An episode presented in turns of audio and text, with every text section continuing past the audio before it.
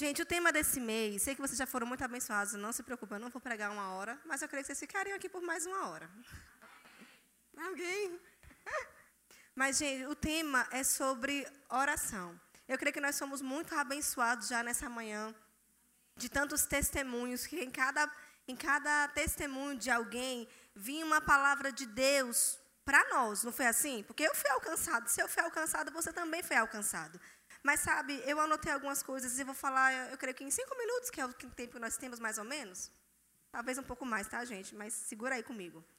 Sobre a oração. Sabe, queridos, oração não é algo difícil e oração é uma das matérias do rema.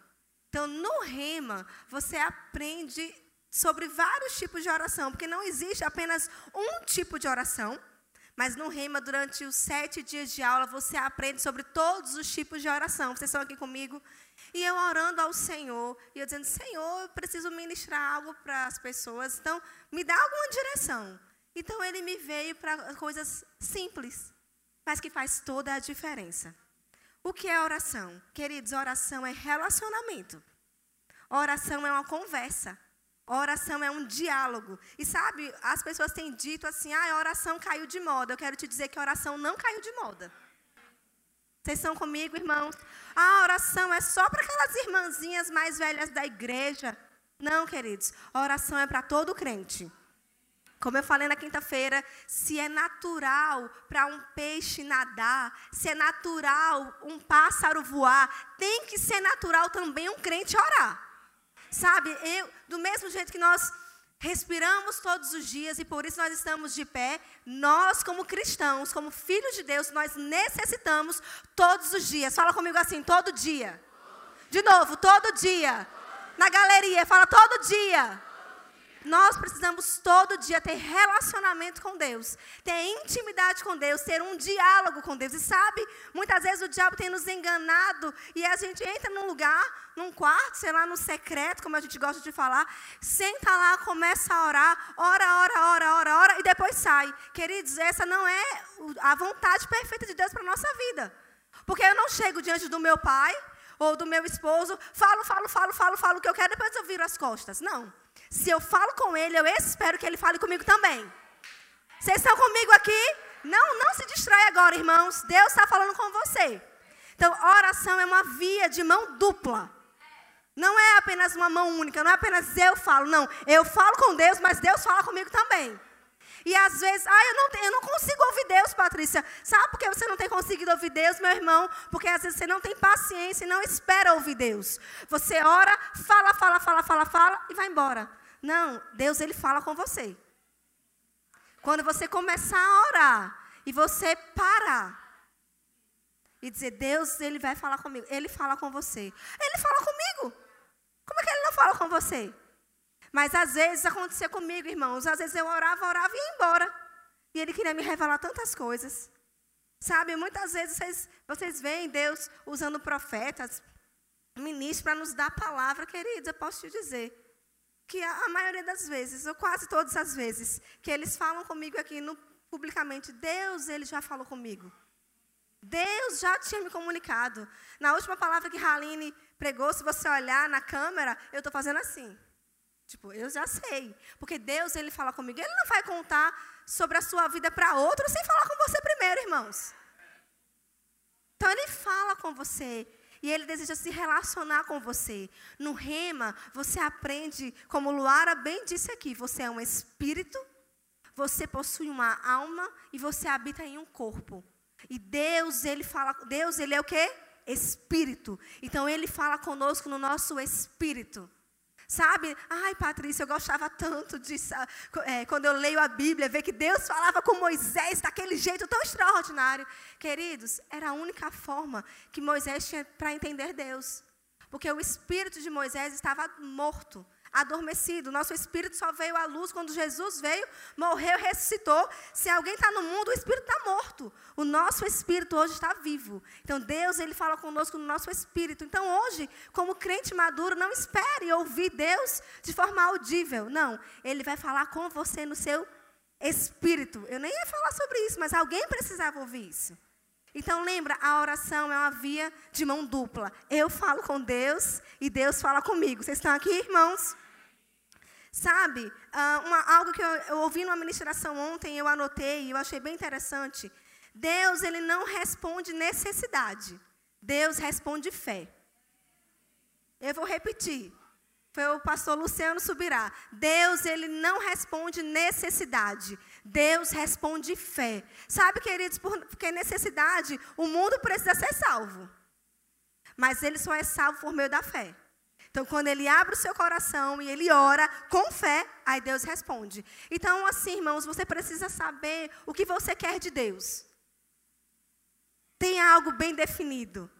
Você ora aquilo dali de acordo com a palavra de Deus, com a vontade de Deus. Você ora ao Pai em nome de Jesus. E sabe, irmãos, quando você orar, Marcos fala: crê que você recebeu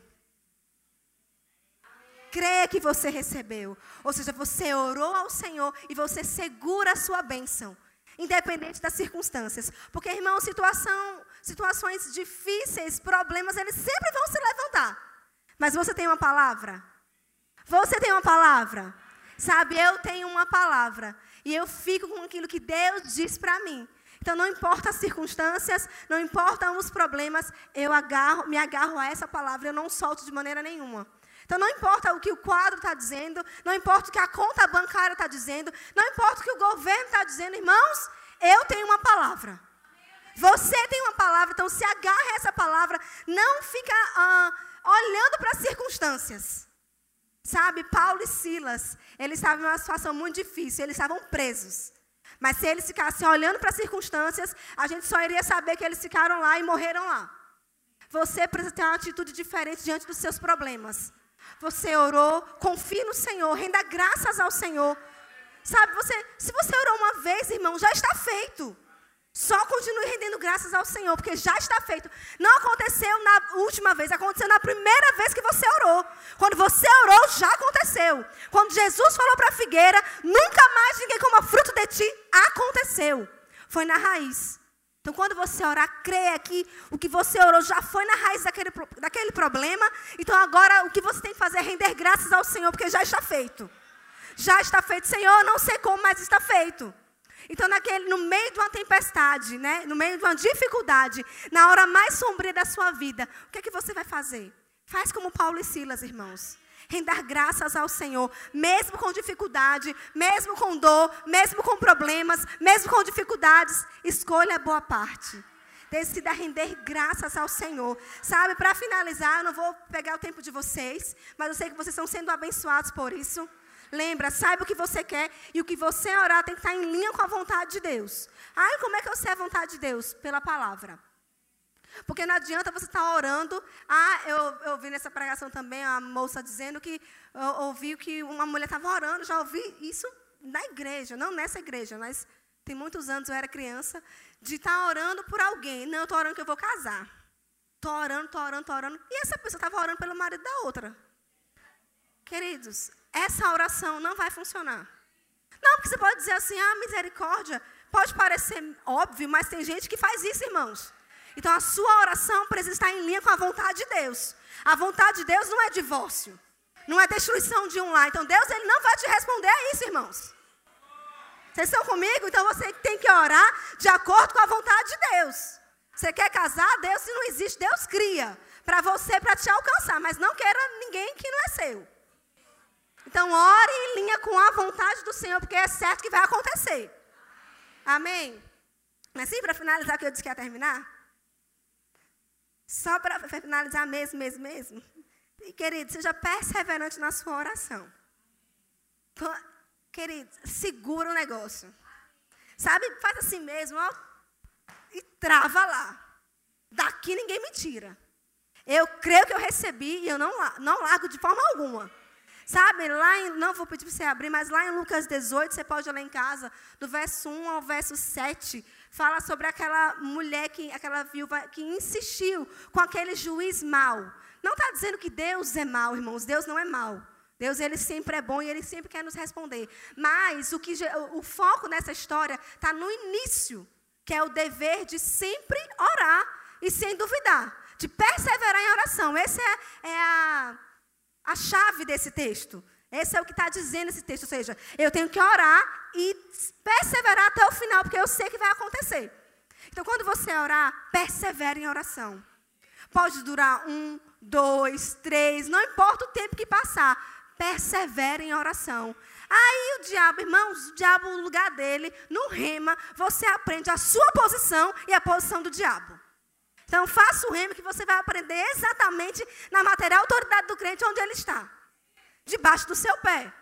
Posso dar logo essa, esse spoiler para você. O diabo está debaixo do seu pé, ele é derrotado. Ah, negócio de retaliação. Retaliação o quê, rapaz? Maior que está dentro de você. Então, não, ah, não vou orar, não. Vou orar em pensamento. Que orar em pensamento, irmão? Já se viu orar em pensamento? Não, irmão. Que tem gente que quer orar em pensamento para o diabo não ouvir. Ele tem que ouvir mesmo. E saber quem habita em você e quem faz por você.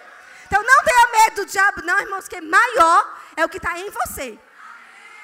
Fique com a palavra, cumpra os princípios, nenhum mal vai te acontecer, praga nenhuma chegará na sua casa, coronavírus não vai chegar na sua casa, não vai chegar nos seus familiares, porque maior é o que habita em você.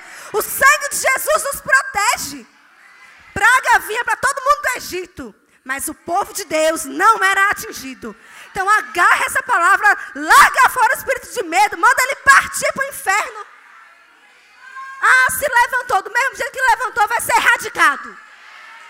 Que negócio é esse, irmãos? Não vai pegar na gente. Protege sua família, blinda sua família, declara a palavra de Deus sobre a sua família. Oh, aleluia! Estão sendo abençoados, amém. Para finalizar, finalizando, de verdade. O Espírito Santo me lembrou, no Rema, você aprende uma matéria chamada Vida de Louvor, com uma professora muito boa. E nessa matéria, nós aprendemos sobre o tabernáculo. Calma, não vou dar aula para vocês do tabernáculo, não se preocupa, gente, é rápido. Mas tem algo que me chamou a atenção, o Espírito Santo já tinha me lembrado durante a semana e me lembrou hoje de novo. Que lá no tabernáculo, lá dentro, tinha uh, o altar do incenso. Então eles precisavam né, oferecer o sacrifício ao Senhor e botava lá, e quando a, o incenso subia, né, o sacrifício subia, algo que era muito interessante, que a gente aprende na matéria Vida do Louvor, algumas analogias, é que naquela região existiam serpentes e escorpiões, pragas. Mas sabe, queridos, quando o incenso era queimado e subia, não ficava praga nenhuma, nem serpente, nem escorpião perto do arraial ela, elas não gostam do incenso, do cheiro, libera um odor que para elas é horrível. Então elas, ó, bate em retirada. Apocalipse 5, 8. E quando tomou o livro, os quatro seres viventes e os vinte e quatro anciãos prostraram-se diante do cordeiro, tendo cada um deles uma harpa e taças de ouro cheias de incenso que são as orações dos santos. Queridos, nós entendemos e aprendemos em vida de louvor e no rema, aliança, que o Velho Testamento serve para nós como uma sombra daquilo que iria acontecer. Então nós conseguimos encontrar, faz o segundo ano do rema, faz o primeiro, depois vai para o segundo, que lá tudo era uma sombra. O tabernáculo era uma sombra daquilo que iria vir. Então, quando o incenso subia, serpente e escorpião não ficavam no arraial. E nós lemos em Apocalipse que o incenso é a oração dos santos. Quantos santos nós temos aqui nessa manhã? Então, quando você que é santo, abrir a sua boca e começar a orar e vai subir como um incenso ao Senhor, praga não chega na sua casa. Serpente, escorpião sai correndo. Diabo não fica, enfermidade não fica, falta não fica. Irmão, você está entendendo isso? As suas orações faz com que as pragas saiam. Então, persevere em oração. Nunca mais ore da mesma forma. Ore sabendo que não é que ah, tem um poder. Tem, tem poder. Na verdade, o poder, irmãos, é em quem faz. Então o poder está em Deus. Quando você ora, liberando a sua fé do Deus que é todo poderoso, ele libera sobre a sua vida. Então que você comece a orar com essa consciência. Eu tenho um relacionamento com Deus, Deus ele fala comigo e quando eu oro, o diabo não pode me tocar e não pode tocar na minha casa. Então você que é homem, Comece a orar na sua casa. Se levante em oração. Ore pela sua esposa. Ore, ore pelos seus filhos. Você, mulher de Deus, também pode orar, mas você, homem, é o cabeça da casa. Sacerdote, sobre você existe uma grande responsabilidade. E não é apenas ser o cabeça para mandar na sua mulher, não. É para proteger a sua mulher, orar com ela, orar por ela e pela sua casa.